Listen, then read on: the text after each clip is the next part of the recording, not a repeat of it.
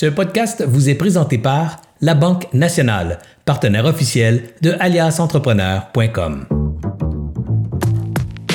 Bienvenue à l'épisode numéro 29. Salut tout le monde, Serge Beauchemin ici, alias entrepreneur en direct de, mon bureau à la maison, comme probablement des milliers de, des milliers, des centaines de milliers de personnes, voire des millions, des centaines de millions de personnes en ce moment à travers la planète. Écoutez, euh, oui, on travaille de la maison et aujourd'hui, on a nos grandes discussions avec entrepreneurs du jeudi midi. Et euh, je reçois aujourd'hui un entrepreneur que j'affectionne particulièrement. Évidemment, euh, parce que, un, je suis son partner en business, mais deux, surtout parce que j'aime son audace, sa créativité, sa combativité, sa résilience, sa persévérance. Bref, euh, vous allez voir un bonhomme assez particulier et assez inspirant. Merci.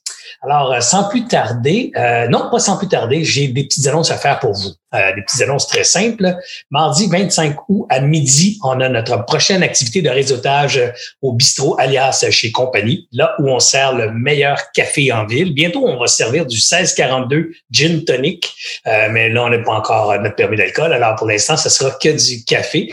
mais c'est le café que vous pouvez vous servir vous-même. En fait, vous pouvez même vous servir un petit gin, vous êtes à la maison quand vous regardez ça. Bref, alias et compagnie, le bistrot alias et compagnie, c'est un événement, une, activité de réseautage où virtuellement on peut faire connaissance avec d'autres entrepreneurs, connecter sa business avec la business d'autres entrepreneurs, apprendre à connaître leurs affaires, à partager les vôtres, à créer des maillons, à créer des relations. Écoutez, c'est une activité, une activité très, très appréciée des gens qui ont participé jusqu'à présent.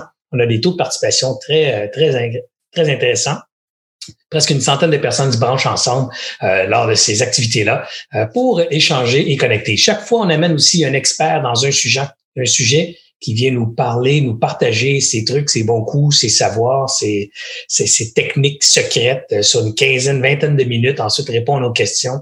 Euh, écoutez, ça dure 90 minutes et à toutes les fois, on se dit, mon Dieu, ça passé trop vite, on en aurait pris plus longtemps. Alors, c'est un rendez-vous, ça se passe le 25 août à midi. Pour y participer, il faut absolument s'enregistrer. Alors, on vous invite à le faire sur aliasentrepreneur.com. Vous pouvez y aller dès maintenant. Vous allez voir euh. Vous allez pouvoir trouver ça, c'est relativement facile sur la page d'accueil. Vous allez pouvoir euh, voir une, annonce pour euh, cette activité du 25 août prochain. On répète aussi qu'on maintient nos, euh, nos euh, rencontres, nos grandes discussions avec l'entrepreneur euh, des jeudis midi pendant toute la période estivale, et ce, malgré les vacances et malgré le fait qu'il y a beaucoup de gens qui nous écoutent pas en direct pendant les vacances parce qu'ils profitent du beau temps. Vous avez remarqué qu'aujourd'hui, c'est pas nécessairement la plus belle journée, mais il fait chaud. Alors, les gens sont dehors, font des activités. Et mais l'écoute, l'écoute en reprise, en différé, sur le site aliasentrepreneur.com dans la section contenu vidéo, les grandes discussions encore en podcast ou carrément sur les pages Facebook d'Alias Entrepreneur ou de Serge Beauchemin Alias Entrepreneur. Bref, vous pourrez trouver l'intégrale de cette entrevue dans différents formats. Suffit euh, de votre part de chercher un peu ou de trouver le canal qui, euh, qui euh, que vous préférez le plus. Sur ce, maintenant, sans plus tarder, j'invite, euh, ah, ah, je suis en train de le piéger, j'invite pas mon invité tout de suite, j'invite ma co-animatrice. Vous l'avez déjà rencontrée la semaine dernière, je pouvais pas faire l'entrevue. Et c'est elle qui l'a mené euh, de main de maître, d'ailleurs, pour sa première édition. Très nerveuse était-elle. Euh, je l'invite à joindre à nous. Sabrina, salut, ma chère amie. Comment vas-tu ce midi? Bonjour Serge, merci, j'espère bien. En forme pour notre invité. un peu moins nerveuse ce midi, là, bien que bien que tu dois l'être quand même un peu, parce que je viens de t'annoncer à brûle pour point que tu vas co-animer. Euh, mais je suis certain que tu vas encore faire ça avec beaucoup de, de, de naturel et beaucoup d'intelligence. Oui, ben merci. J'adore les défis. Donc, euh, cinq minutes de préparation, c'est suffisant, je pense. C'est intéressant ce midi. C'est l'attitude de l'entrepreneur. Bon, maintenant, c'est ton tour, mon ami, mon, investi, mon, mon invité, euh, pas mon investi, mon investissement préféré, mais mon invité aujourd'hui. Euh, est-ce que Bastien, tu peux allumer ton micro et te joindre à la conversation? Ce sera. Allô, bonjour, bonjour, bonjour. Vous m'entendez? Oui, on t'entend très bien. Alors, mesdames et messieurs, je vous présente Bastien Poulain, euh, fondateur de 1642 euh, Soda. C'est comme ça qu'on dit aujourd'hui, hein, 1642? 1642, tout court. 1642, il n'y a plus de soda, il n'y a plus de... Non, il y a, voilà, il y a juste 1642. Voilà, 1642. Bastien, merci d'avoir accepté mon invitation pour ce direct. Euh, on a déjà fait une entrevue d'ailleurs, pas très long, il n'y a pas très longtemps de ça. Est-ce que tu te rappelles, c'était quand? C'est cet hiver ou c'est l'automne dernier? C'est cet hiver. Cet hiver, hiver hein? Ouais. Alors, on a fait une entrevue que vous pouvez retrouver d'ailleurs, je pense bien, Marianne, peut-être tu pourrais nous confirmer, mais on pourrait déjà, je crois, l'avoir déjà diffusé sur, sur aliasentrepreneur.com. Est-ce que c'est le cas, Marianne? Peut-être juste nous dire oui ou non? Ah, je vais juste aller vérifier, puis je reviens. Parfait. Alors donc, euh, on, va, on, va faire, on va vérifier si ça a été déjà diffusé, sinon c'est en banque pour une diffusion prochaine. Mais à travers cette entrevue, on a fait le tour, évidemment, de, de la création de 1642. Mais si tu me permets, Bastien, on va revenir quand même sur certains éléments pour pour le bénéfice de ceux qui n'auraient pas eu la chance d'écouter déjà cette entrevue et d'autres juste pour leur rafraîchir la mémoire. Euh, puis on va aussi faire un petit euh, survol de ton parcours perso, euh, les particularités de, de Bastien Poulain, l'entrepreneur, avant 1642 et je dirais aujourd'hui après après l'achat local et la COVID, tiens, euh, on va, on va, on va passer à différents, différents sujets. Et à cet égard, j'ai Sabrina aussi qui avait préparé euh, un, paquet de bonnes questions. Alors, Sab, tu jump in quand ça te tente. Je sais que tu as une couple de questions pièges, des questions, euh, euh, je dirais, inconfortables. Je dis ça avec un certain sourire parce qu'il y a une citation savoureuse de Steve Jobs que Sab va te lancer, euh, euh Bastien, tantôt, et j'ai hâte d'entendre ta réaction à cette, à cette citation. Alors, bref, sans plus tarder, on commence, Bastien, avec avec ce survol de, de Bastien l'entrepreneur, mais avant 1642, même avant le Québec. Euh, c'est quoi ton parcours, Bastien? Tu es relativement jeune. Quel âge as-tu? Ah, c'est gentil. J'ai 37 ans. C'est bah, fou, hein? Encore tout jeune. Écoute, tu te rends compte, c'est 18 ans plus jeune que moi. Alors, je retournerai demain matin à 37 ans. C'est encore très jeune. La vie devant toi. En tout cas, au moins deux autres. Euh, ouais, ouais, ça va, ça va être le fun. Ça va être rock and roll, j'en suis sûr. Euh, la vie avant euh, Bastien. Bastien, Bastien, euh, Bastien, c'était quelqu'un de très introverti quand il était petit. Ah oui. Euh, il était très timide. Euh, il rougissait euh, comme une tomate, euh, comme ton logo, alias. tout de suite, dès qu'on il prenait la parole en public ou dès qu'on lui demandait quelque chose, c'est un peu difficile pour lui de prendre la parole. Et Bastien, c'est un gars de challenge. Fait que très vite, dès qu'il était petit, il s'est mis rapidement à, à, vouloir prendre la parole, même pour, même si c'était pour lui quelque chose de très désagréable. Et si tu veux, euh, j'ai été délégué de classe toute ma vie. Ah pour, un, timide, c'est quand même une belle responsabilité. Et si tu veux, c'était faire partie de la gang, c'était faire partie d'un groupe, puis euh, c'était me, me, me, challenger sur euh, euh, prendre la parole en public. Puis, euh, vous m'entendez bien? Oui, toujours, toujours. Allô, allô? Oui, oui, on t'entend toujours très bien. C'est toi qui nous entends plus? Problème de connexion. On t'entend super bien. Tu peux continuer? Oui, là c'est bon, je, je l'entends. Euh, donc je disais en fait après ben c'est ça j'ai fait des études en France euh, j'ai un bac en fait en administration et j'ai une maîtrise en marketing on pourra revenir après sur cet aspect là euh, une maîtrise en marketing puis j'ai j'ai travaillé en France en Espagne en Chine euh, et après à Montréal, principalement sur euh, des domaines en fait de l'hôtellerie et de l'hôtellerie haut de gamme, donc euh, dans des établissements euh, 4 étoiles, 5 étoiles et palaces. Wow, ok. Donc, le, le, Bastien, Bastien gérant ou administration hôtel, comment on passe d'une carrière dessinée comme, comme gestionnaire à, entrepreneur? Y avait-tu des entrepreneurs dans ta famille? Y avait-tu des influences euh, qui, qui t'ont donné le goût d'aller d'avoir ta propre boîte? Ben, c'est sûr que euh, la carrière en hôtellerie, ça me plaisait. Et euh, si tu m'avais posé la question il y a 12 ans, qu'est-ce que il y a 13 ans, on va dire, il y a 13 ans sur qu'est-ce que j'allais faire, ma, ma, réponse aurait été ben, je veux acheter un hôtel puis je veux gérer moi-même un hôtel. OK. Mais déjà cette fibre entrepreneur, parce que posséder un hôtel, c'est pas juste de le gérer, c'est de le. Non, c'est de le posséder. Ouais. ça, Exactement. Mais c'est sûr que j'ai des influences. Euh, donc mon grand-père, lui, a eu une compagnie euh, d'électricité, donc il avait euh, une petite business d'entrepreneur en fait. Et puis mon père, lui, a une compagnie qui est plus importante, c'est des agences de placement en France. Donc, euh, depuis que je suis personnel? ouais, exactement. Dans quel domaine? N'importe quel domaine ou un domaine en ben, Le domaine de, de départ, c'était le, le, bâtiment, la construction. Euh, mais maintenant, il y a plus de 70 agences, donc il y a quand même euh, des services euh, diversifiés euh, vraiment dans, dans tous les domaines d'activité. Et c'est vrai que bah, la, la, la, le risque, puis le fait que quand tu pars en business, tu prends quand même un gros risque. C'était quand même un moindri parce que mon père m'a jamais dit ne pars pas en business. C'est ce serait le, la pire erreur de, de ta vie. Là. On était plutôt dans justement de l'accompagnement, puis je vais te baquer, puis euh, ça, va, ça va bien aller. Est-ce que ça joue un rôle d'influence pour toi, ça, c'est euh, ces entrepreneurs euh, qui, qui ont quand même accompagné, qui t'ont accompagné quelque part euh, dans tes premiers pas d'adulte, je dirais? Oui, clairement, c'est sûr que ça, ça a joué un rôle parce que euh, quand tu as une idée, tu penses que la meilleure idée au monde euh, et que ta famille dit ben nous aussi on pense quand même que c'est une bonne idée, euh, ça, ça, ça, te, ça te conforte puis ça te rassure. Ça veut pas dire que tu vas prendre des risques inconsidérés, mais c'est sûr que ça va ça va t'aider euh, dans le cheminement là, c'est clair. Tu crois-tu, Bastien, que c'est quasiment une qualité essentielle pour un jeune entrepreneur que d'avoir des modèles d'entrepreneurs dans son entourage ou d'avoir des gens qui, qui connaissent déjà le langage des affaires ou on peut y arriver sans ça? C'est un atout? Comment tu vois ça? C'est essentiel, je pense, parce que euh, quand tu te lances en affaires, tu es tout seul et euh, il y a tellement d'erreurs que tu peux faire.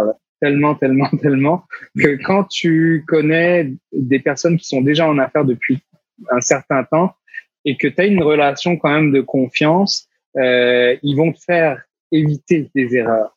Les, les premiers conseils que mon, mon, mon père m'a dit, m'a dit, euh, dans la vie, il faut que tu aies une bonne comptable puis un bon avocat. C'est essentiel vraiment pour, pour bien euh, pour bien partir une entreprise. Alors la question qui tue, est-ce que tu as une bonne comptable puis un bon avocat?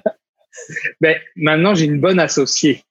Euh, Mélanie, elle est diplômée. Mélanie, c'est une associée qui est copropriétaire avec moi et qui est euh, au niveau de la direction générale, je dirais, c'est vraiment euh, ça marche à deux.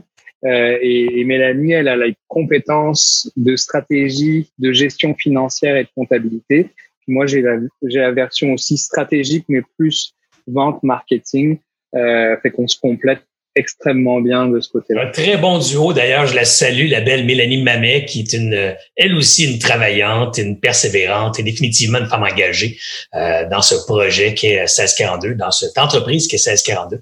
Bastien, t'es euh, euh, bon, disons-le, on a reconnu l'accent. Euh, t'es donc un immigrant qui s'est installé au Québec. Je dirais, on pourrait partir une longue, une longue, longue discussion sur pourquoi le Québec tout ça, mais on va tout de suite sauter à pourquoi avoir démarré ta business ici dans une terre ou dans un, une, culture qui est pas la tienne? J'ai l'impression que ça aurait été plus simple de retourner chez toi pour partir une business quand, quand tu connais déjà les, euh, je dirais, les cordes sensibles de ta population, mm.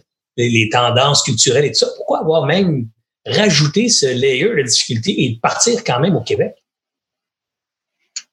Je pense que euh, si on prend de, de base que de partir en affaires, c'est pas facile. Et je pense que si je, si je m'étais parti en affaires en France, j'aurais eu d'autres types de difficultés. Il euh, faut savoir que j'ai parti. Ouais, c'est bon, c'est parce que, je, je, t'arrête parce que je trouve que c'est essentiel ce que tu viens de dire. Tu sais. Ma question était tricky. Tu sais, ah, ça aurait été plus facile chez vous. Puis là, tu dis, ah, sais-tu quoi? Il y en aurait eu pareil, ça aurait été d'autres difficultés. Il y aurait eu aussi des difficultés parce que c'est tout le temps, entre guillemets, difficile que de se partir en affaires. Clairement. Puis, euh, dans, dans l'histoire, si tu veux, moi, je suis arrivé en 2008 au Québec. Puis, j'ai créé, euh, j'ai eu l'idée en 2013 et la première production de 1642 a, a lieu en janvier 2015. Donc, ce qui m'a permis quand même de me dire, OK, euh, c'est un gros move. Tu montes une entreprise locale. Euh, c'est quoi ton avenir dans les dix prochaines années? Parce que c'est ça, là. C'est-à-dire que faut que tu te projettes, euh, pas une petite business que tu as envie de faire dans ton garage. Tu as envie que ce soit successful, puis que ce soit, soit cool tu puisses en vivre. Et euh, les, les, premières années au Québec m'ont conforté que je suis bien ici, je me sens bien dans cette terre-là. Euh, la mentalité, la terre d'accueil, euh, toutes sortes d'affaires. On, on, peut aimer ou pas l'hiver et l'été, etc. Mais moi, je me sens bien ici. Je me sens vraiment, moi, Bastien, je me sens comme, comme en France, pas comme en France. Je me sens euh, moi-même. C'est ça que je voulais dire. Et donc, pour revenir à ta question de partir une entreprise ici, euh, je pense qu'inconsciemment, moi, j'ai toujours voulu faire partie d'une gang. Je te le disais là, d'être délégué de classe. C'était là même présent quand tu étais jeune, alors c'est exactement. Donc, c'est quoi le truc le plus ultime euh, quand tu es dans une terre d'accueil et que tu crées de l'emploi pour des gens qui t'ont accueilli, puis que tu fais partie de la gang? Puis en plus, on en reparlera, mais tu es capable d'avoir des investisseurs québécois. Je veux dire, en termes d'intégration puis de, de valorisation de soi-même dans une terre d'accueil, euh, moi, je suis comme... Euh, moi, le contrat, il est rempli. Pour moi, je suis, je suis content de ça. Si c'est, c'est pas quelque chose qu'on réalise à chaque jour en vendant euh, nos produits, mais il y a, il y a Start with Why là. Ah ouais. Il y a, il y a un côté de ça qui, qui est très profond en moi euh, et qui, qui, a fait que j'ai trouvé l'idée, puis j'ai trouvé une idée qui répondait à ce que moi je voulais faire dans la vie. Sab, tu as, certaines questions. Je te laisse prendre la pôle euh, quelques instants sur les prochaines questions de, de ce Bastien immigrant euh, qui s'installe au Québec, qui, qui, passe à business. Peut-être euh, voler, euh, aller dans, du côté de, de, de, son secteur d'activité. Pourquoi avoir choisi celui-là? Peut-être pourquoi pas avoir choisi d'ouvrir un hôtel, par exemple? Je te laisse poser les questions que tu avais en tête. Oui, ben avant, Bastien, ça m'intrigue. Est-ce que la France t'accompagne d'une certaine façon? comme ici pour développer ton entreprise ou pas du tout? Euh, on a, euh, on a un distributeur français, euh, mais euh, on a très, peu de ventes par rapport à ce qu'on réalise euh, au Québec et au Canada. j'ai du support moral, puis c'est sûr que au départ, j'ai eu mon père nous a nous a baqué aussi financièrement au, au départ. donc effectivement, il y a, il y a je pense que l'argent, c'est une chose, mais le plus important, c'est quand même le support moral euh, et l'accompagnement, en fait, dans, dans ma vie d'entrepreneur. Et est-ce que pour tes amis français, c'est plus une fierté que tu développé ton entreprise à l'extérieur? c'est plus une jalousie de, ben voyons, pourquoi il a pas fait ça euh, à la maison? Ben oui, effectivement. Que ce soit pour, euh, moi, j'ai fait une business school, une école de commerce, euh, que ce soit pour mes amis ou que pour je sais qu'ils sont fiers de ce que je peux réaliser euh, à 6000 kilomètres de ma terre natale. Puis ouais, je, pense que c'est c'est ouais, ils sont, sont contents de, de mon parcours puis que je m'épanouis vraiment dans ce projet-là. Ils voient que je suis heureux dans ce que je fais et c'est ça qui est le principal, je pense. Ok, il n'y a pas de, de jalousie. Oh non, non. Bastien, justement, à cet, égard, qu'est-ce que tu as envie de dire à un immigrant là, qui, euh, qui, écoute, euh, qui écoute cette capsule puis qui vient de s'installer au Québec là, depuis peut-être deux, trois mm. ans? Est-ce que tu as envie de lui dire, euh, écoute, cherche donc un projet entrepreneurial dans lequel tu peux t'impliquer ou au contraire, dis, écoute, touche pas ça avec une poule de 100 pieds, comme on dit chez nous. Tiens-toi à l'écart. Qu'est-ce, que tu dirais à cet immigrant là, qui t'écoute cet après-midi? Ben, moi, je dirais, si tu as, si as la fibre entrepreneuriale depuis, depuis longtemps, que tu viennes euh, du Bangladesh ou de la France, euh, ça, ça va toujours venir te chercher. La, la seule chose que j'aimerais dire, c'est euh, approche euh, cette nouvelle aventure en mode collaboratif. Euh, je trouve que c'est hyper essentiel de, de pouvoir euh, avoir une mentalité pas d'imposer son sa façon de faire, mais de collaborer. Et que ce soit sur une entreprise existante ou sur ta propre entreprise, comprend euh, le Québec, comprend le Canada et l'Amérique du Nord, parce que peu importe d'où tu viennes dans le monde, c'est différent. Et euh, il faut avoir cette humilité-là de comprendre que euh, reproduis pas tes vieux schémas que tu as l'habitude de faire. Et l'intelligence de comprendre ce qui t'entoure, c'est sans doute un gage de succès dans, dans ce que tu vas réaliser. Tu dirais-tu, Bastien, que tu connais maintenant très bien le marché québécois, le marché canadien-anglais, le marché américain et ces subtiles différences ou ces grossières différences, tout dépend du point de vue. là. Euh, Est-ce que tu sens que tu maîtrises maintenant déjà ça ou euh, tu as, encore, euh, as encore du travail à faire?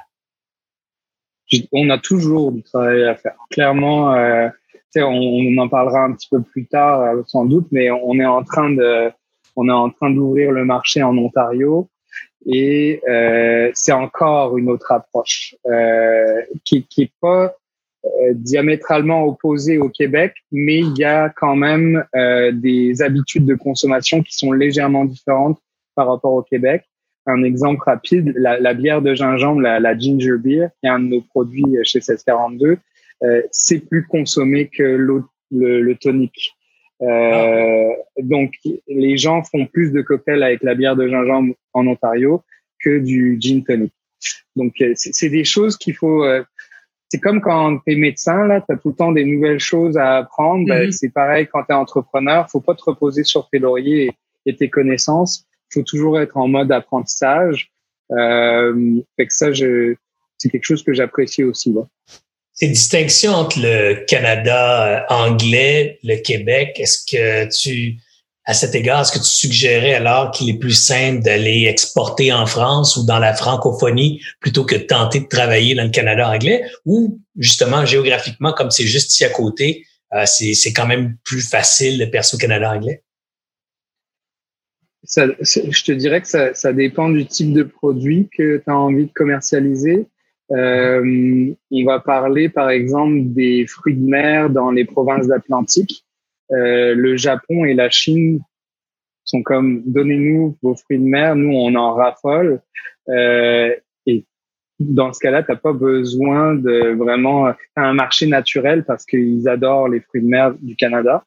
Euh, c'est, ça dépend vraiment du type de produit. Nous, dans, dans, dans notre type de produit, c'est vrai que euh, le fait au Québec est aussi fait au Canada par la force des choses.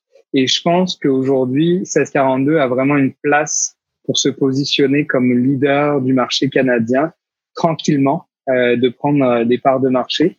Aujourd'hui, le, le, leader du marché est un joueur anglais. Donc, il y, y, a, un sentiment de fierté de consommer canadien que ce soit à Halifax ou à Vancouver ou en Ontario. Donc on va on va miser là-dessus pour euh, pour notre stratégie en Ontario. Sab, je te redonne le micro, puis fais donc le tour avec, euh, avec notre ami Bastien ici là, de c'est quoi 1642 en 2020? Ça fait quoi ce business-là? Alors, je te, je te donne le micro.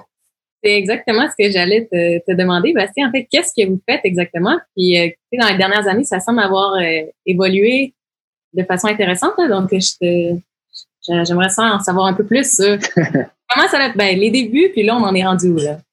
Oui. Ben, en fait, la 1642, en fait, c'est une entreprise de, de tonique et, et mixeur premium euh, fait euh, au Québec.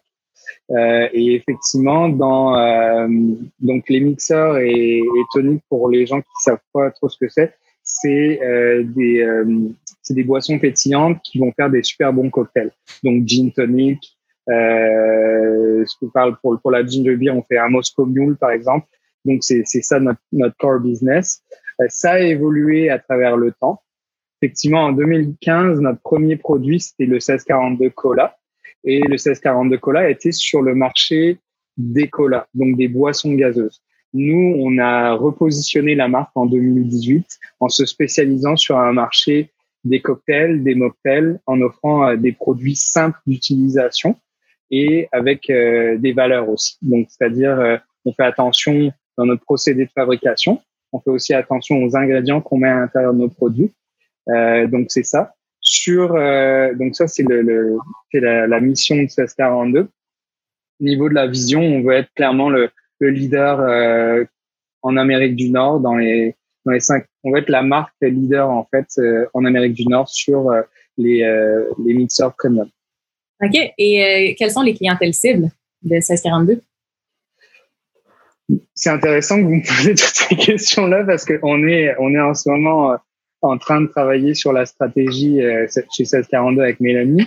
Et notre, en fait, notre persona, c'est c'est Geneviève ou Steve en fait, qui a une trentaine d'années, qui qui aime les microbrasseries et les microdistilleries et qui euh, aime aussi euh, faire sa part dans l'achat local. Nous, on va apporter euh, une combinaison avec avec le avec le gin ou avec la vodka et on va rehausser l'expérience. Donc, quand tu vois par exemple le 1642 tonic, c'est le, le tonic le moins sucré de sa catégorie. On a 6,5 grammes de sucre au 100 millilitres, ce qui fait que quand tu bois un gin tonic, et eh ben euh, sur ton palais, c'est pas le goût du sucre qui va arriver en premier, c'est vraiment les arômes du gin. Donc on est clairement dans un encore dans une collaboration. Euh, on collabore avec beaucoup de micro-distilleries au Québec pour justement euh, sublimer les spiritueux au Québec. Donc euh, ça c'est ça qu'on fait dans la Et comment est-ce que tu décrirais l'élément ou les éléments différenciateurs de vos compétiteurs? L'élément, euh, comme je te disais, ben, nous, en fait, le, tonic, c'est le tonic le moins sucré de la catégorie. On est euh, fait en Montérégie. On travaille et on collabore avec plus de 15 euh, fournisseurs québécois. Donc, on participe avec, on participe à plus de 400 emplois au travers le Québec, à travers le Québec. on, on s'inscrit vraiment dans un mode collaboratif. On a des belles communautés, que ce soit sur les médias sociaux, mais aussi euh, dans les partenariats qu'on fait. On travaille aussi bien avec la distillerie. Euh, euh, ça, j'espère qu'on m'entend bien, c'est bloqué. On travaille aussi bien avec la distillerie, la Rimouski, la distillerie Saint-Laurent. Euh, on travaille aussi avec des entreprises comme euh, Boule de Neige qui, euh, qui offrent des, des produits sur leur plateforme. je sais pas si vous connaissez Boule de Neige. non, tu peux nous en parler un peu plus? Ah oui. Alors Boule de, Boule de Neige, c'est en fait c'est une start-up euh, québécoise, c'est une jeune compagnie qui euh, prend des produits du Québec, les offre sur leur plateforme et reverse une partie des, euh, des bénéfices au club des petits déjeuners. Donc tu vois, c'est comme euh, c'est bizarre parce qu'on fait les choses de façon naturelle, mais on est toujours dans un mode collaboratif, euh, que ce soit avec les entreprises qui nous entourent, mais aussi avec les distilleries et avec notre communauté. Donc, euh, donc c'est ça. C'est effectivement une belle marque euh, de, je dirais, de, de, de, modernisme dans ta vision entrepreneuriale que celle d'imbriquer, donc je dirais d'imbriquer comme une brique dans un mur de briques, là, ton, ton, ton commerce, ton, ton entreprise dans le tissu socio-économique de la région.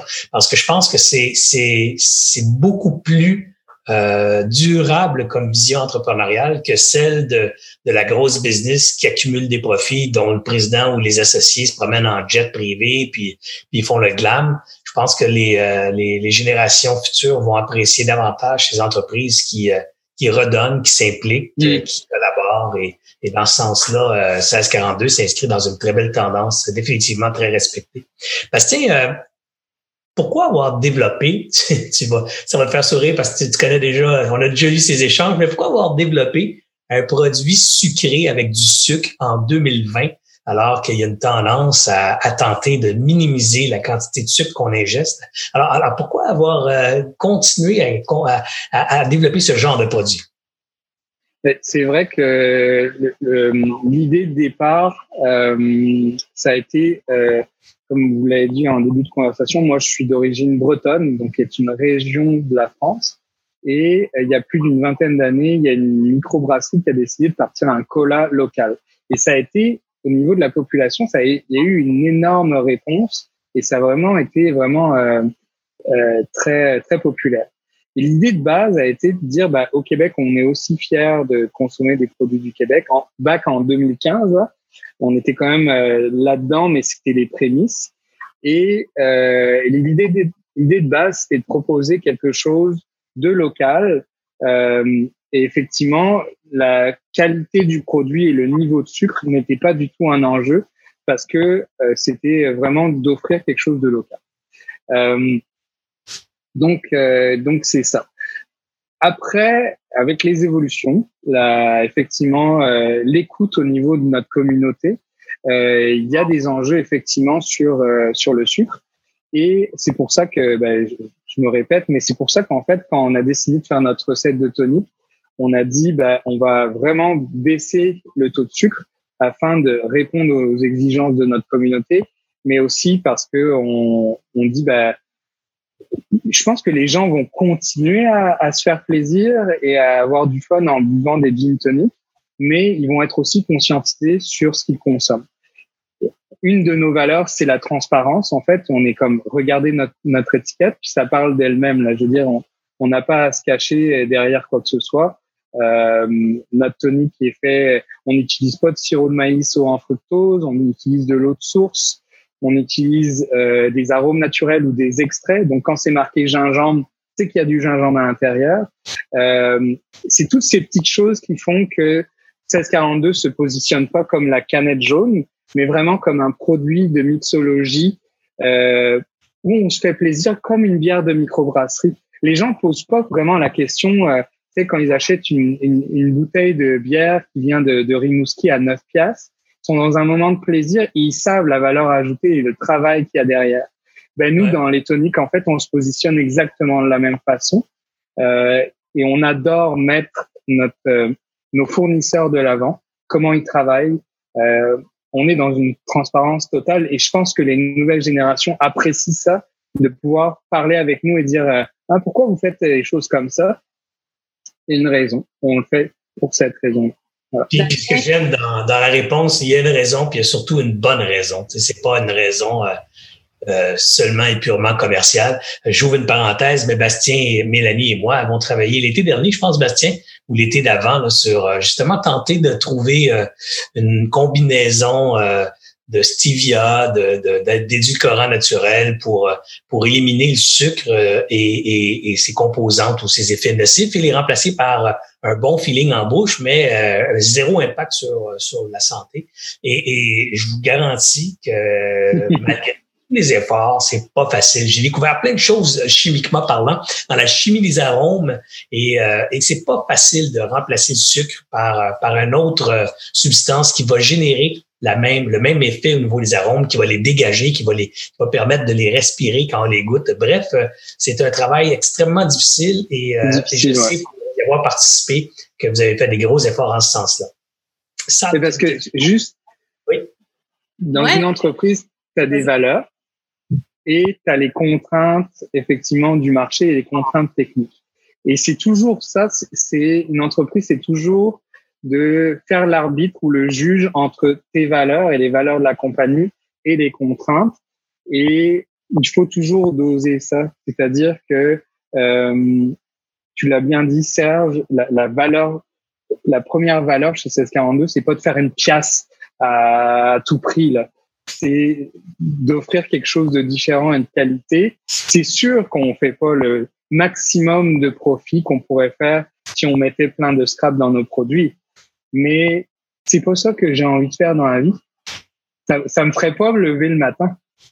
c'est comme, euh, je suis fier de ce qu'on fait, puis j'ai, euh, on peut me poser n'importe quelle question, il y a toujours une réponse à ce qu'on fait. Donc, euh, puis, puis, avant de te donner le micro, Sab, je, je, rajouterais que ce qui est agréable dans, dans, dans ton discours, Bastien, sans et, et, sans aucun doute dans celui de Mélanie aussi, c'est c'est de donner forme à ce qu'on ce qu'on dit souvent de miser sur la qualité avant avant la quantité. C'est-à-dire que le produit 1642 ce qui est fait et fabriqué par votre équipe c'est d'abord fabriqué avec des dirais des contraintes de valeur et de qualité. C'est-à-dire qu'on ne l'élimine pas sur les ingrédients et sur ce qui est fait quitte à devoir pricer le produit un peu plus cher euh, qu'on l'aurait souhaité. Alors, euh, la réponse, je me rappelle d'avoir eu des bons échanges avec toi là-dessus, mais c'est on fera davantage d'efforts de marketing, on fera on poussera plus fort la marque encore pour, mm. euh, pour justifier ce, ce cette prime-là, mais il faut pas lésiner sur la qualité du produit. Puis ça, ben, ça, je vous en félicite. Euh, si, tu, euh,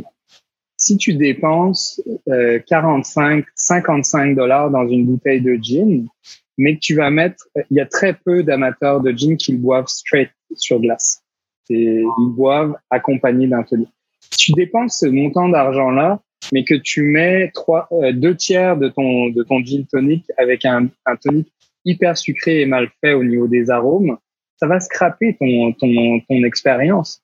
Donc, c'est sûr qu'on a un price point qui est un peu plus élevé, puis on travaille fort pour pouvoir, pour pouvoir le rendre accessible à, le plus, à, à, à, la planète entière, j'ai envie de dire.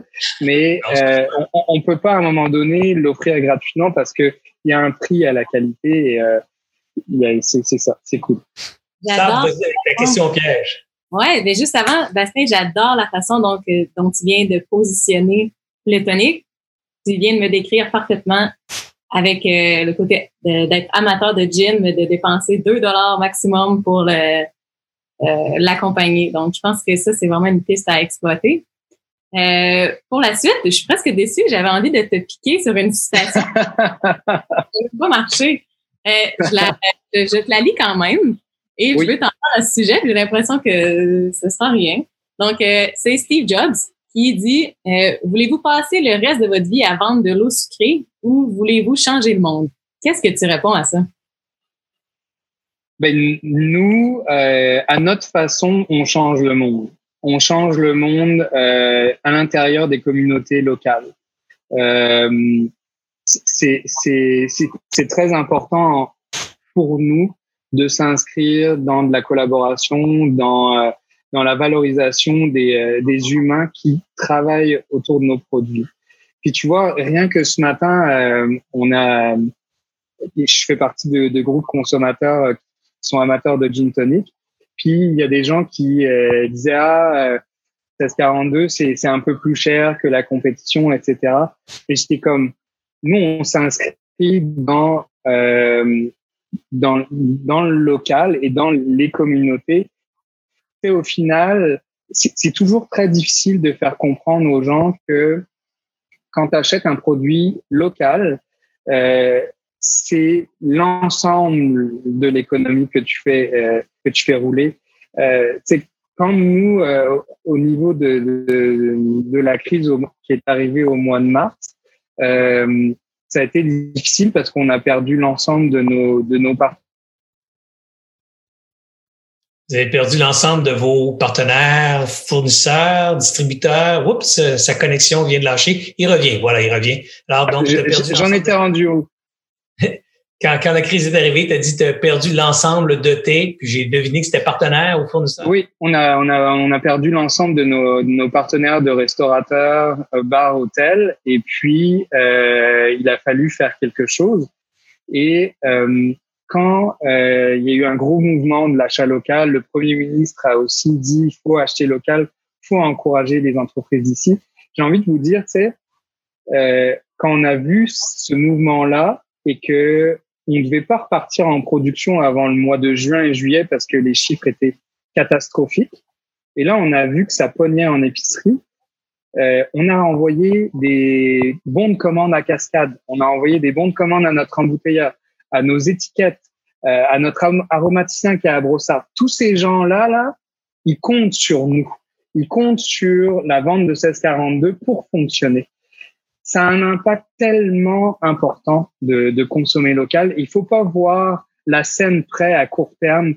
Je me, je m'enrichis personnellement euh, sur ma petite scène que je viens de faire. Faut, faut, faut penser au picture parce que sinon, mais c'est moi, c'est ma pensée et je sais que tout le monde pense pas comme moi, mais c'est ça qui me drive depuis que je suis tout petit. Et j'en démorde, je vais, je vais pas en démordre, je, je continuerai cette lignée-là parce que ça me rejoint et ça me fait lever le matin. Et pour revenir à ta citation, ouais, vas-y. Je, euh, je vais te surveiller la citation d'abord. Vas-y, vas-y. Pour revenir à ta citation, moi, je vends pas de l'eau sucrée. Moi, je vends euh, quelque chose qui aide toute ma communauté. Et je suis, je suis très fier de ça. Ben, j'adore ça. Écoute, euh, on dirait que j'avais une idée que tu allais me répondre que j'allais avoir encore répondre. Tu as clairement réussi.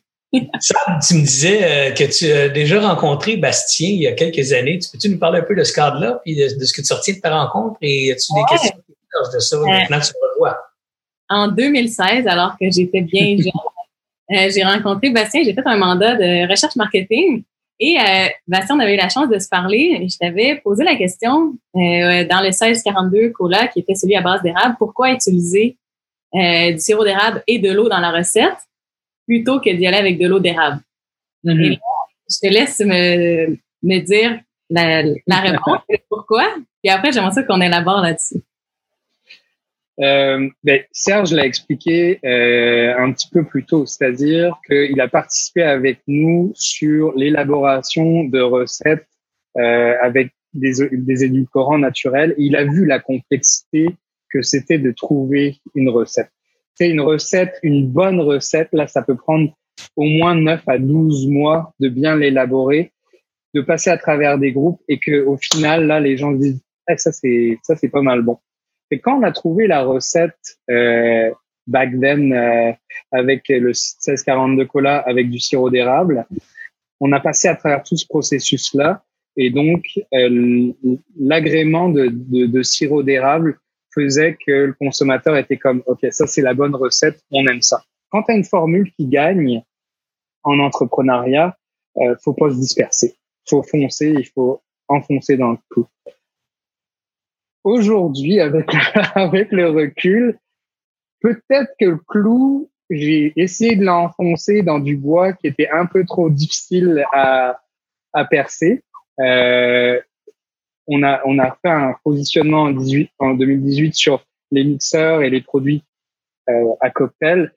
Le cola et aussi l'orangeade qu'on a sorti sont des produits qui sont identifiés plus boissons gazeuses.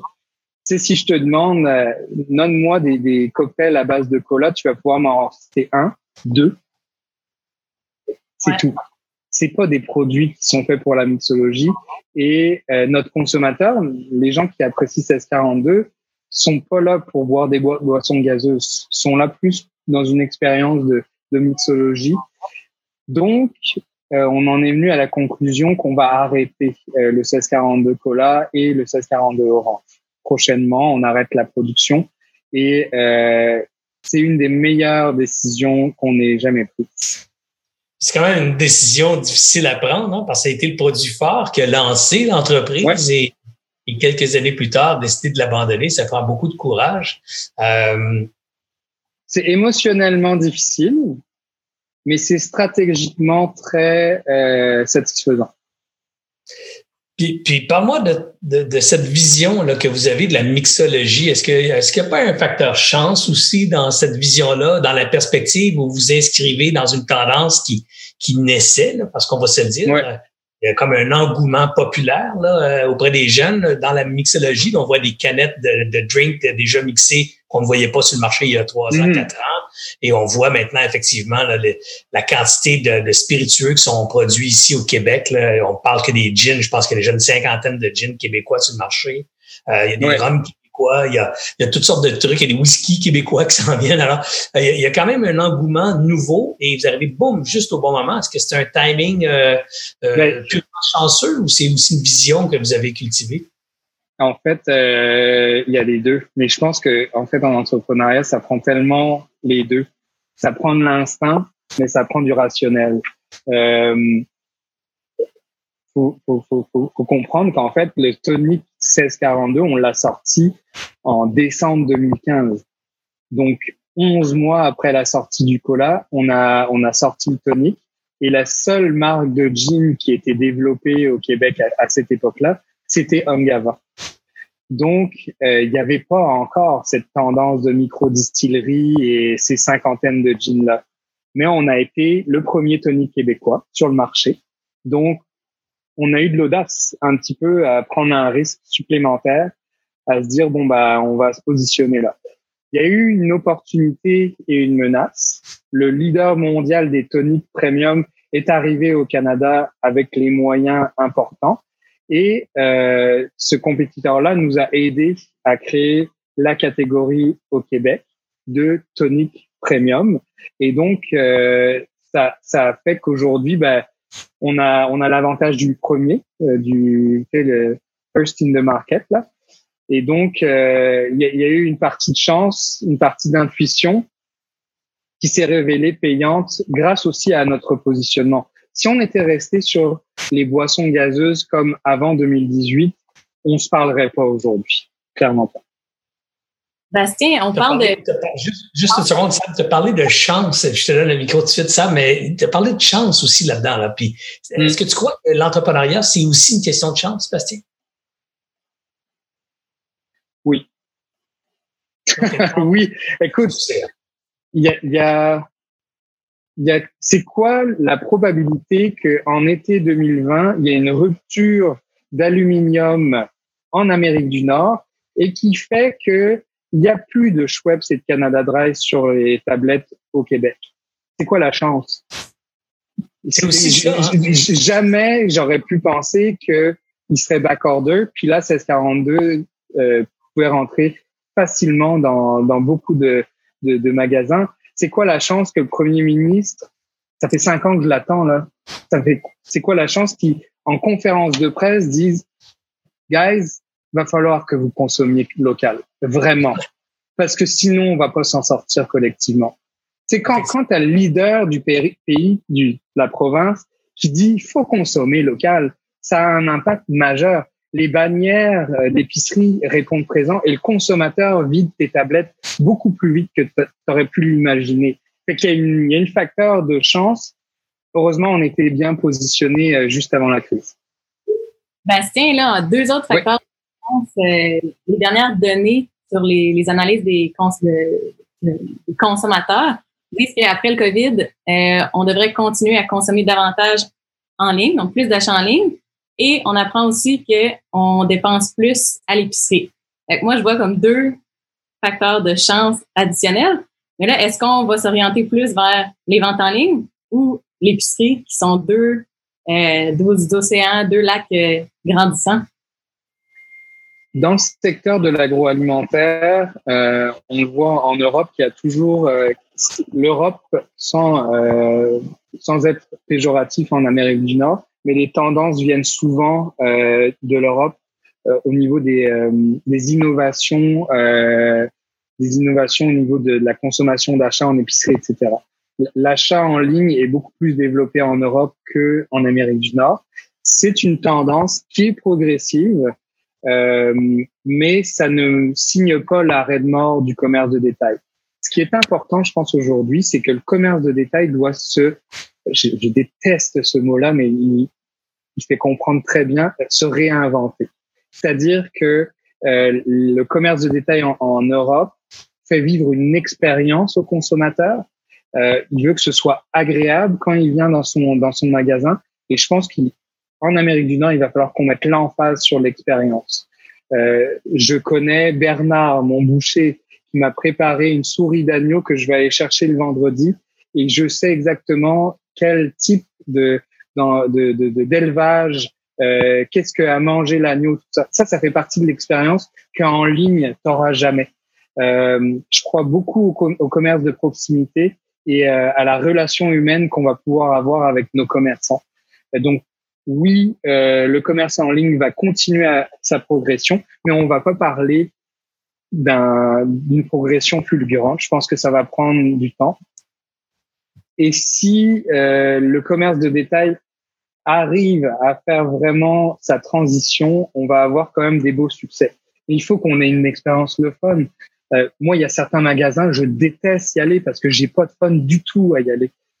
Mais euh, tu, ce que je comprends, c'est que tu n'aimes pas trop le terme réinventer. Moi, c'est oui.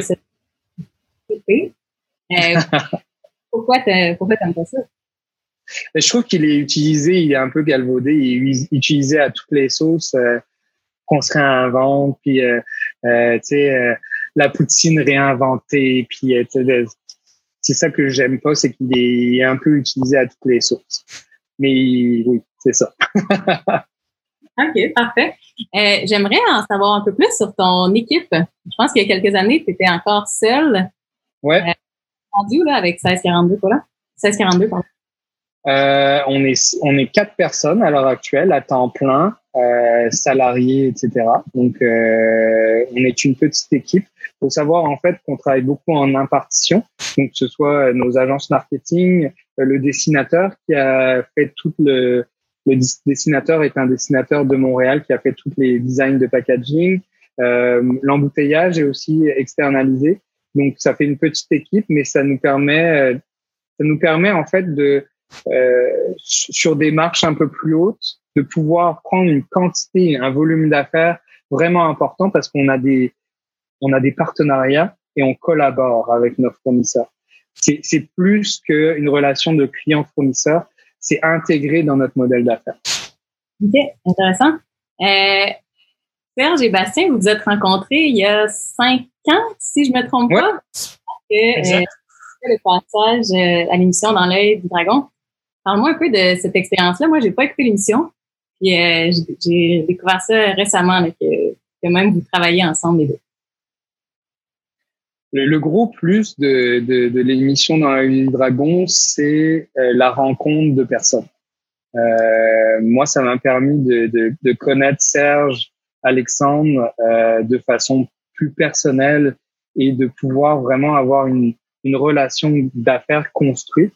Euh, Serge, c'est exactement euh, par quoi on est passé, d'où on vient, euh, tout l'argent qu'on a perdu malheureusement et où on s'en va. Euh, donc, c'est des relations de confiance qui n'ont pas de prix. Pour l'émission en tant que telle, c'est une super belle émission euh, qui permet d'avoir un coup de pub énorme euh, très rapidement. Mais il faut savoir quand même que les changements d'habitude de, consommation sont difficiles à changer. Et quand on est passé à l'émission dans l'œil du dragon, j'ai présenté uniquement le cola. Et le cola euh, a eu un, un, boost des ventes sur la première année. Waouh Genre, on recevait des, des, des, bons de commande de palettes, c'était malade. Mais ça n'a pas duré. Ça a été un feu de paille. Euh, la deuxième année, on a vu que euh, tranquillement, pas vite, les ventes de cola diminuaient et j'avais beau gesticuler au niveau marketing de tout bord, tout côté. Puis Serge le dit souvent, là, il dit, c'est une des rares entreprises qui a eu autant de, de publications, de relations publiques, name it. Mais c'était sur le mauvais produit. On, on, on a, tu veux, le cola avait tellement peu de différenciation par rapport au Coca-Cola et au Pepsi qu'à un moment donné, ben, ça ne, ça ne correspondait pas à ce que le, le consommateur voulait. Donc l'expérience de l'expérience de, de, de, dans l'œil du dragon magnifique, belle rencontre, euh, belle publicité, mais sans doute euh, sur le mauvais produit. Ok. Puis pourquoi avoir choisi de, de collaborer avec Serge? Ben c'est c'est euh, tiens on dit souvent que ah dans l'œil du dragon il y a peu de deals qui se font, mais il y a il y a une rencontre. Euh, tu vas pas te parce que c'est un mariage. Tu vas pas te marier avec quelqu'un que t'as pas beaucoup d'atomes crochus. Puis si t'as pas les bonnes valeurs à la même place que tes partenaires, ça ira nulle part. Donc euh, Serge, Alexandre, ça a été vraiment euh, des, des, très belles rencontres euh, de ce côté-là. Je pense, Serge ne va pas me contredire, j'espère, mais on a les valeurs à la même place. On veut pas faire n'importe quoi à n'importe quel prix. Euh, on, on, veut, on veut que le modèle soit rentable et qu'on crée de la richesse au Québec, mais pas à n'importe quel prix. Enfin, puis avant de passer à cette émission-là, est-ce que euh, on fait des recherches sur les dragons qui sont qui vont être là? Et on a déjà une idée en tête avec qui on aimerait euh, signer une entente? Oui, ben c'est sûr que je, je connaissais l'émission. Euh, c'est très impressionnant quand tu n'as jamais fait de la télé. Euh, c'est un show, là. faut que tu donnes un bon show, faut que tu crées de l'émotion au niveau du, du spectateur. Euh, effectivement, j'avais j'avais déjà... Euh, faut savoir que ça faisait juste neuf semaines que j'étais en activité. Donc, euh, j'avais pas beaucoup de ventes. Et moi déjà, c'était une victoire de pouvoir passer à l'émission dans l'œil du dragon. Et si je pouvais obtenir un deal, euh, c'était vraiment valorisant pour moi.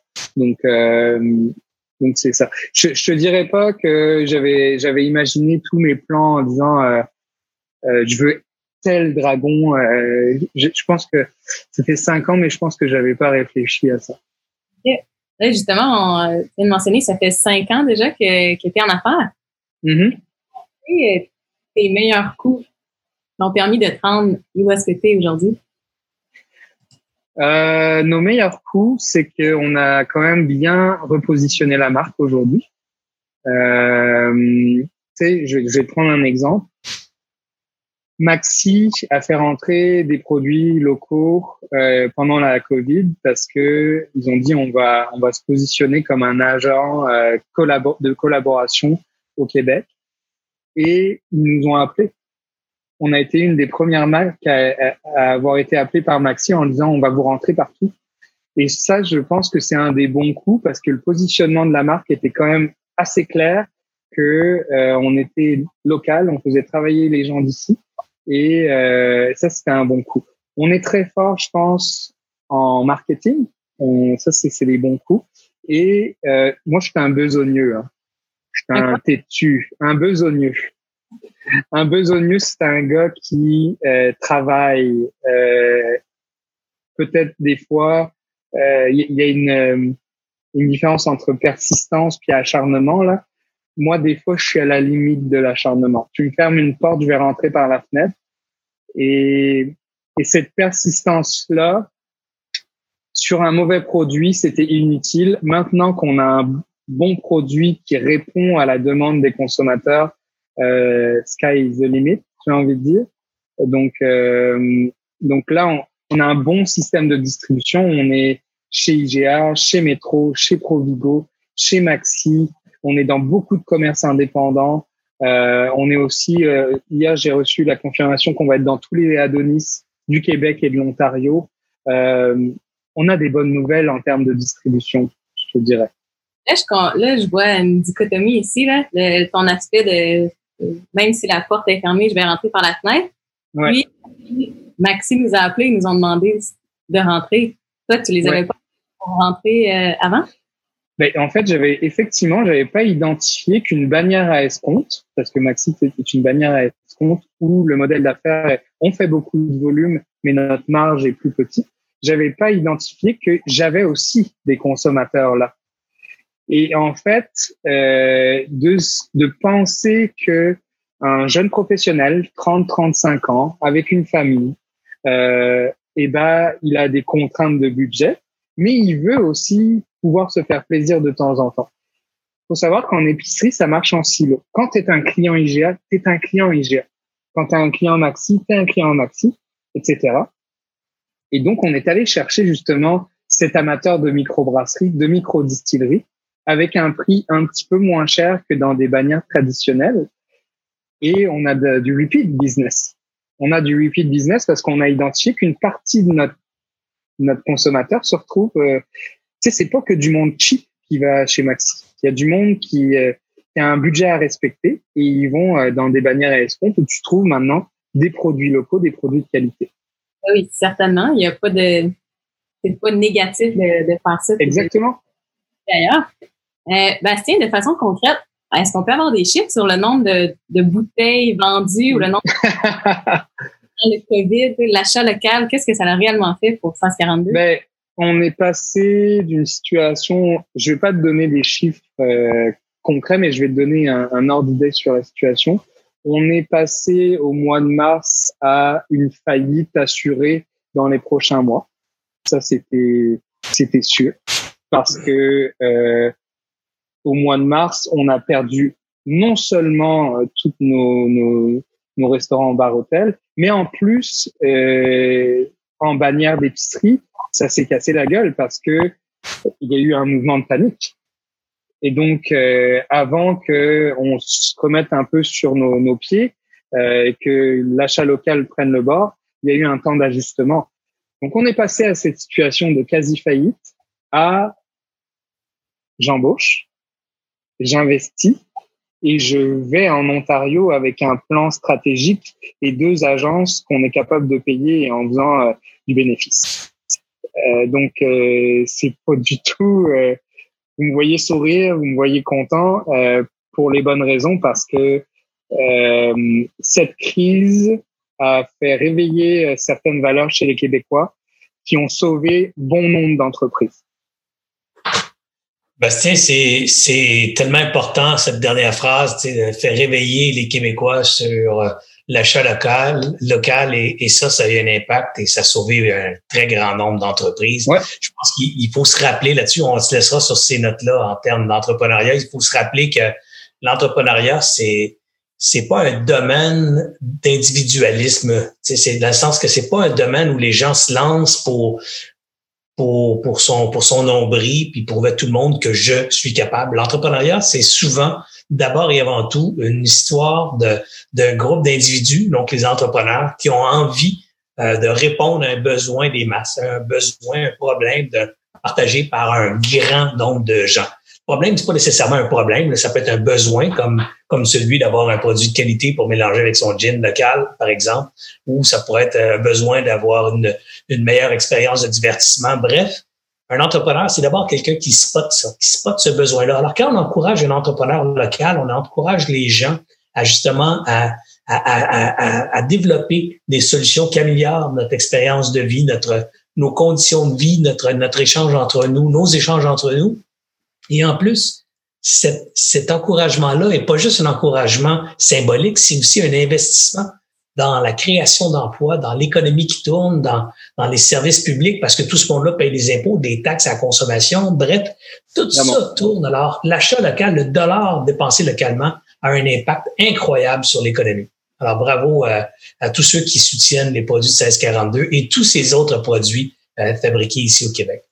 Bastien, avant de terminer, j'aimerais ça t'entendre parler d'inspiration un peu. Tu as parlé tantôt de Start with Why, qui est le livre de Simon Sinek.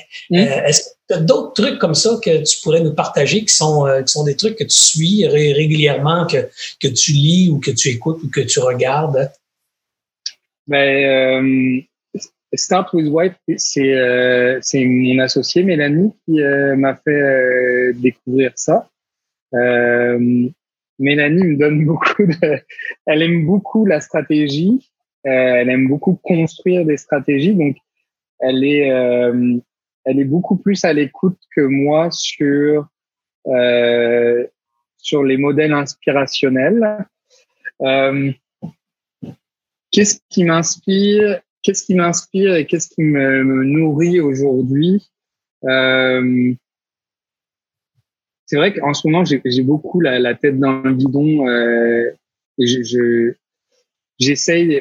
en ce moment, on, essaye beaucoup de performer en Ontario, donc c'est ça qui. C'est difficile comme question. Euh, et ça, montre sans doute que euh, il va falloir que je j'approfondisse euh, ce côté-là. Euh, Serge, il beaucoup. Tu sais, Serge, tu sais très bien que j'adore les rencontres, j'adore placoter. Puis euh, j'adore euh, pouvoir échanger avec des personnes. Puis je pense que c'est ça qui m'inspire le plus. Euh, en ce moment, on, est avec une, on est, on est avec une agence. On travaille trois, quatre heures d'affilée sur des, questions qui paraissent très simples à, à, la base, mais qui ne le sont pas vraiment. Et j'adore ça parce que ça, c'est ça qui m'inspire le plus. En fait, c'est en discutant, je suis comme, hey guys, j'ai eu une idée pourquoi on ne ferait pas ça? Ben, puis c'est important qu'on trouve sa, sa source d'inspiration puis sa méthode. Mm. Parce que j'aime beaucoup ta réponse et l'honnêteté qui l'accompagne parce que des fois, les gens, quand je pose cette question-là, ils cherchent toute une référence littéraire pour, ils voudraient pas avoir l'air de celui qui prend pas le temps de lire en 2020. Alors, euh, alors que toi, tu as dit, c'est quoi, euh, allons-y avec la franchise, la franchise c'est les échanges, les, les, conversations avec des gens que je respecte, avec des gens qui me font euh, qui me font parcourir d'autres sphères euh, de réflexion. Alors bravo pour euh, ton, ton, authenticité. Et, Moi, je fais je fais partie de deux programmes en ce moment. un programme au CIBIM qui est un parcours croissance. Donc, on est plusieurs entreprises à partager des expériences et des, des cours sur différents types de domaines. Et il y a du co-développement à l'intérieur de ce parcours-là. Et je suis aussi dans une cellule de peer-to-peer, là, euh, de co-développement au niveau de Montréal Inc. Et tu vois, ça, c'est des choses qui m'enrichissent beaucoup. Euh, j'ai eu une réunion hier soir avec euh, cinq autres entrepreneurs, puis c'était super enrichissant. Good. Écoute, Bastien, on pourrait continuer des heures et des heures. D'ailleurs, je vais probablement t'inviter à une prochaine discussion où on fera juste une, une grande discussion entre entrepreneurs, c'est-à-dire trois, quatre entrepreneurs autour d'un 1642 gin tonic. Et on on pourra jaser de l'avenir de l'économie, l'avenir de notre société dans une post-COVID. Euh, comment tu vois les prochaines 18, 24 mois, les prochains 18, 24 mois, comment tu vois ça? Comment tu vois évoluer ça? Et, comment mm-hmm. surtout tu vois le commerce s'il n'y avait pas de changement? C'est-à-dire, comment tu vois le commerce euh, dans les 24 prochains mois? Si euh, les masques sont là pour durer, euh, si euh, la distanciation sociale est, la nouvelle normalité. comment tu vois ça? Bref, on n'en discutera pas aujourd'hui puisque c'est déjà terminé. Merci. Je vais à cette grande discussion sur cette thématique prochainement. Avec plaisir. Sabrina, un grand merci encore d'avoir participé avec tes questions pièges. J'aime beaucoup aussi cet angle rafraîchissant de, la jeunesse euh, et la curiosité aussi qui t'habite, Sab. C'est toujours bien fun de travailler avec toi. Et, euh, vous, euh, cher public, ben, vous aurez l'occasion d'entendre sa voix de plus en plus régulièrement. J'ai l'intention de laisser beaucoup de place à Sabrina au cours des prochaines semaines, autant dans les discussions entre entrepreneurs que dans l'animation des, des bistrots chez Alias et compagnie. Bref, vous aurez l'occasion d'entendre sa voix de plus en plus et ça, c'est juste pour le mieux euh, pour l'avenir d'Alias, parce que vous savez que Alias, c'est un truc qui doit rester et qui doit demeurer longtemps. Donc, il faut investir déjà aujourd'hui à construire la relève. Sabrina Anthony, non, même pas dans la trentaine encore, constitue cette relève que je, que je forme euh, avec beaucoup de, je dirais, beaucoup de confiance et, euh, et d'admiration. J'ai trouvé incroyable ces deux jeunes. Bref, merci beaucoup, Sab. Ben, c'est moi qui, te remercie, Serge. Merci aussi à Bastien moi, j'en ressens inspiré et motivé à aller travailler. Donc, euh, euh je suis super, euh, super d'être ici avec vous. Encore une fois, merci Bastien. Mais, salut euh, Mélanie de ma part et, et on souhaite tous les gens de chez Alias beaucoup de succès à 1642. Et pour ceux qui connaissent pas encore le gin tonic, peut-être comme ma chérie, moi j'ai découvert le gin cette année en fait avec une visite chez, Saint-Laurent, distillerie Saint-Laurent, qui m'ont fait découvrir leur gin vieilli en fût de chêne. J'ai adoré le produit et euh, j'ai du 1642 à la maison, bien évidemment. Et ma chérie, on était chez les amis, elle a goûté un gin tonic. Puis venait à la maison, on disait, c'est bon cette affaire-là. Et depuis, crois-le ou pas, chérie boit des 1642 toniques euh, avec de la jeans québécois euh, comme un petit drink de, de, de, rafraîchissement fin de journée. Alors, continuez euh, l'équipe 1642 à faire des bons produits. Euh, beaucoup de gens découvrent les, les, merveilles de ces saveurs, je dirais juste assez épicées. Merci encore, Bastien. Merci, Sab. Merci, Marianne, à la régie derrière. Merci à vous tous. Et on se revoit la semaine prochaine pour une autre grande discussion entre entrepreneurs, jeudi midi prochain. Bon week-end à tout le monde.